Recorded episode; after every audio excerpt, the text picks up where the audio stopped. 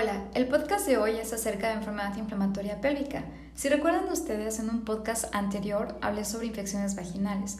Esta patología se me hace muy interesante porque una de las complicaciones que tiene el no tratarse adecuadamente o no recibir eh, un tratamiento oportuno eh, de las infecciones vaginales es precisamente una inflamación a nivel pélvico. Por lo tanto, eh, trataré de hacerlo de una forma sencilla, con un lenguaje sencillo, para que disfrutes esta charla, para que sea más comprensible y espero te guste y te quedes conmigo.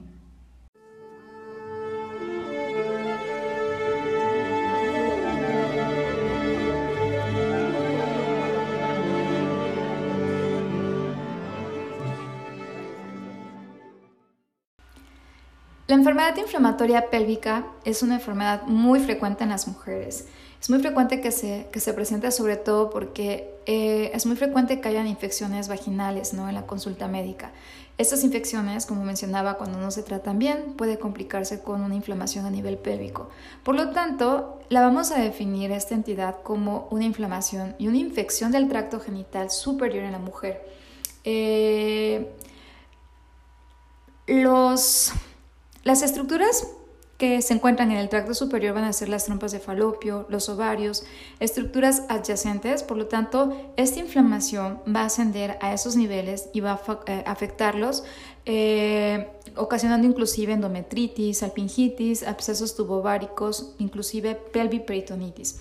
¿Cuáles los factores, cuáles son los factores o que llegan a predisponer que una mujer llega a presentar esta enfermedad y otras no?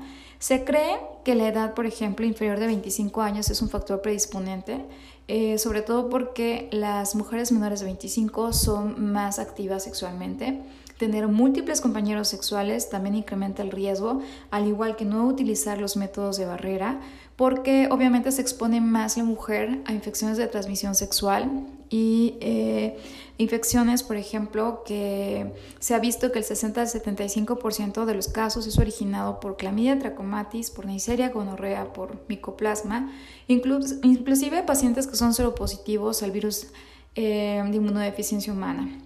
Cuando la mujer tiene una historia previa de enfermedad inflamatoria pélvica, eh, un tercio de las mujeres va a tener más de un brote sucesivo durante el primer año de vida después del, diagnóstico de, de enfermedad inflamatoria.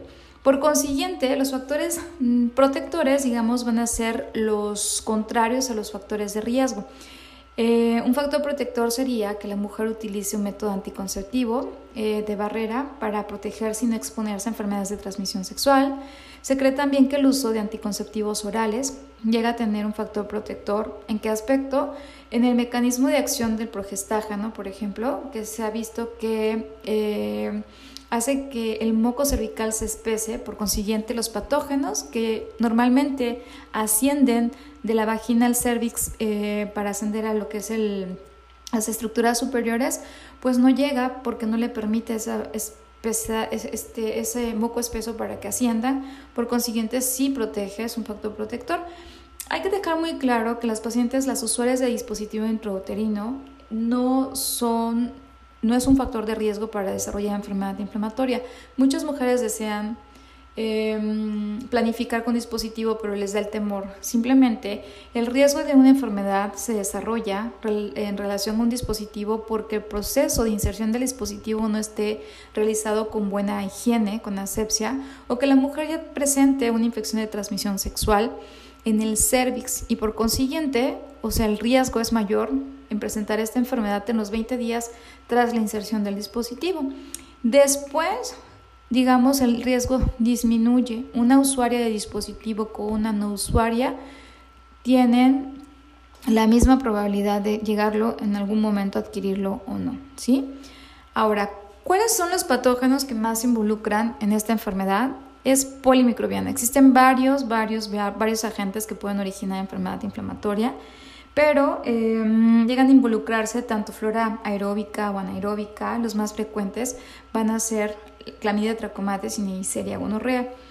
Eh, cuando existe alguna, em, un ascenso, por ejemplo, de estas bacterias de la vagina al cervix, eh, y posteriormente ascienden a endometrio, se pueden eh, afectar lo que es las trompas de falopio o las estructuras que están contiguas, pueden inclusive originar abscesos tubáricos en el cual existen ya agentes polimicrobianos y tenemos que tenerlo en contemplación para poder dar un tratamiento con un antibiótico de mayor espectro y que cubra estas, estos patógenos y evitar alguna complicación en este caso.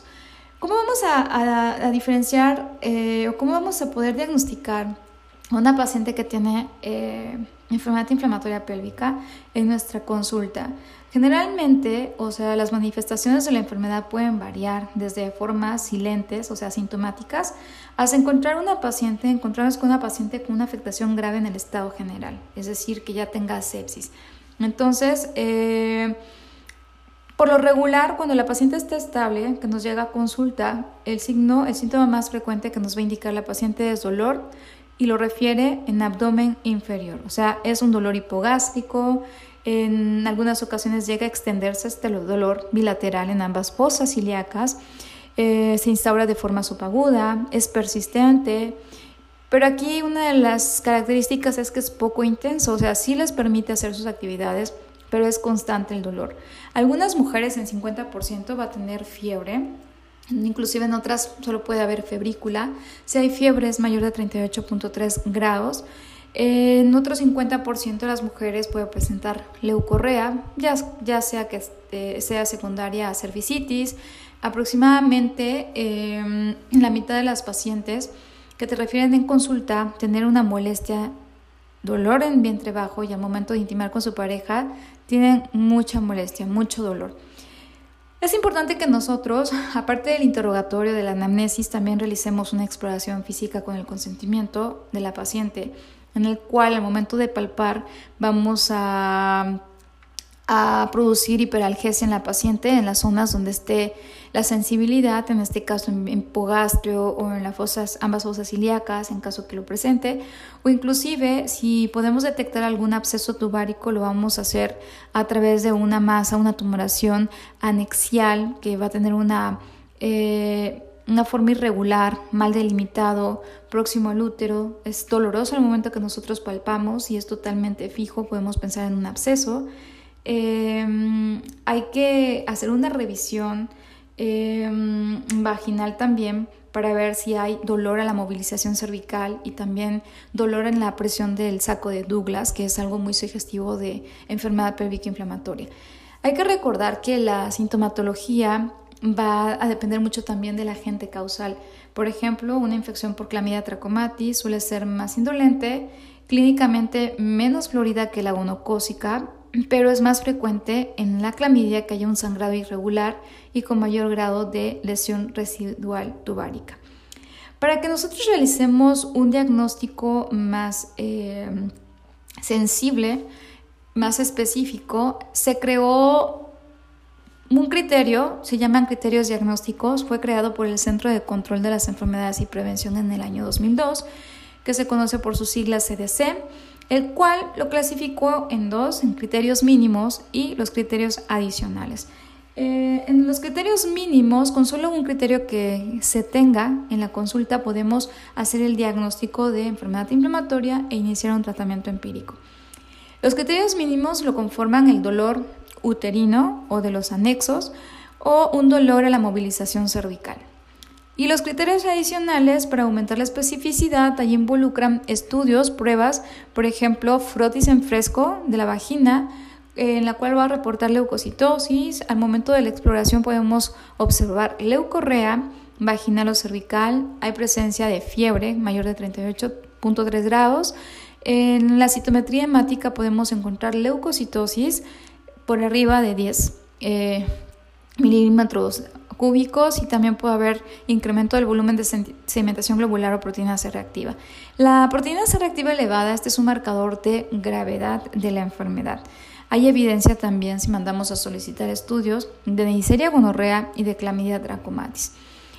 No todos los cuadros se van a presentar de forma típica. Hay cuadros que se presentan atípicos eh, entre los que se encuentra una perihepatitis o un síndrome de Fitz-Hugh-Curtis, en el cual la paciente nosotros eh, no vamos a encontrar nada a la exploración física, vamos a encontrar eh, una vagina limpia, no vamos a encontrar signos de infección genital aparente.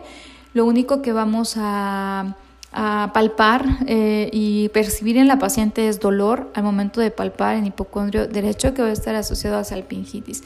Es importante tenerlo en cuenta. Generalmente la perihepatitis pueden producir adherencias que se conocen como adherencias en cuerdas de violín, tanto en la superficie del hígado, hepática, pared abdominal, bases diafragmáticas, y estas adherencias pueden ocasionar esterilidad en la mujer. Entonces es importante tener en cuenta los diagnósticos, eh, el cuadro clínico atípico para poder dar un diagnóstico, no se nos pase de largo y poder dar un tratamiento y evitar complicaciones.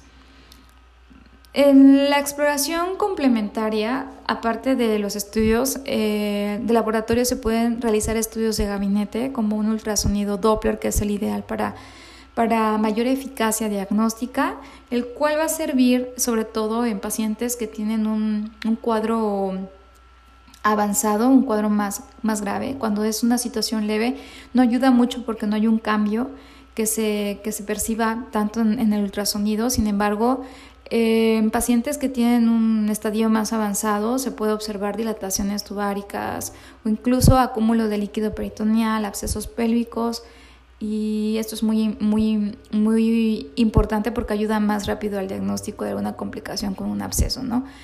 Otros estudios de los que podemos apoyarnos para una valoración más profunda de la cavidad abdominal o duda diagnóstica va a ser la resonancia magnética, al igual que la laparoscopía.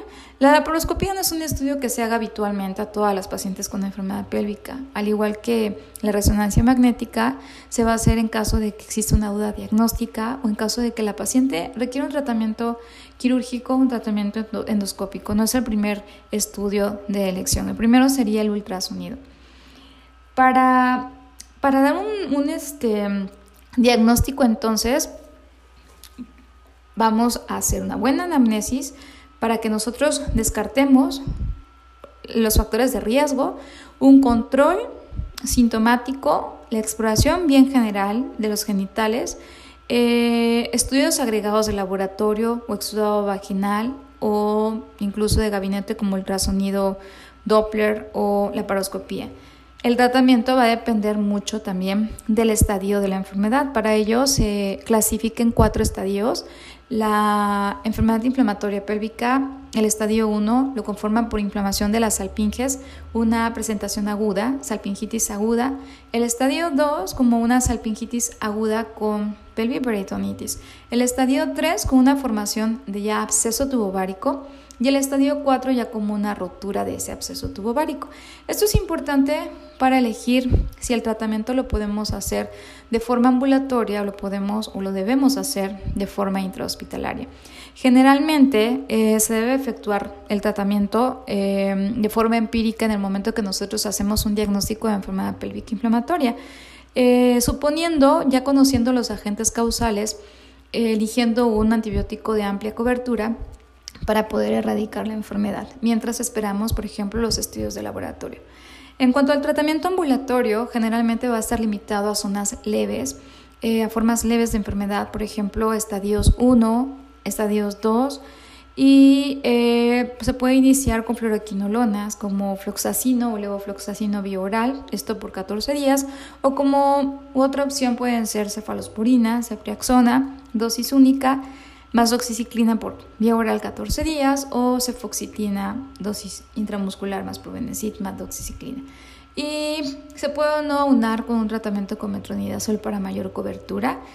Es muy importante aquí no perderles de vista al paciente, tenerlos en valoración, vigilancia, por lo menos durante 48 a 72 horas, desde el inicio que nosotros eh, damos un tratamiento para ver si existe mejoría clínica en el paciente y también valoremos si requiere hospitalización o requiere la posibilidad de otro estudio como la parotomía, la paroscopía, perdón.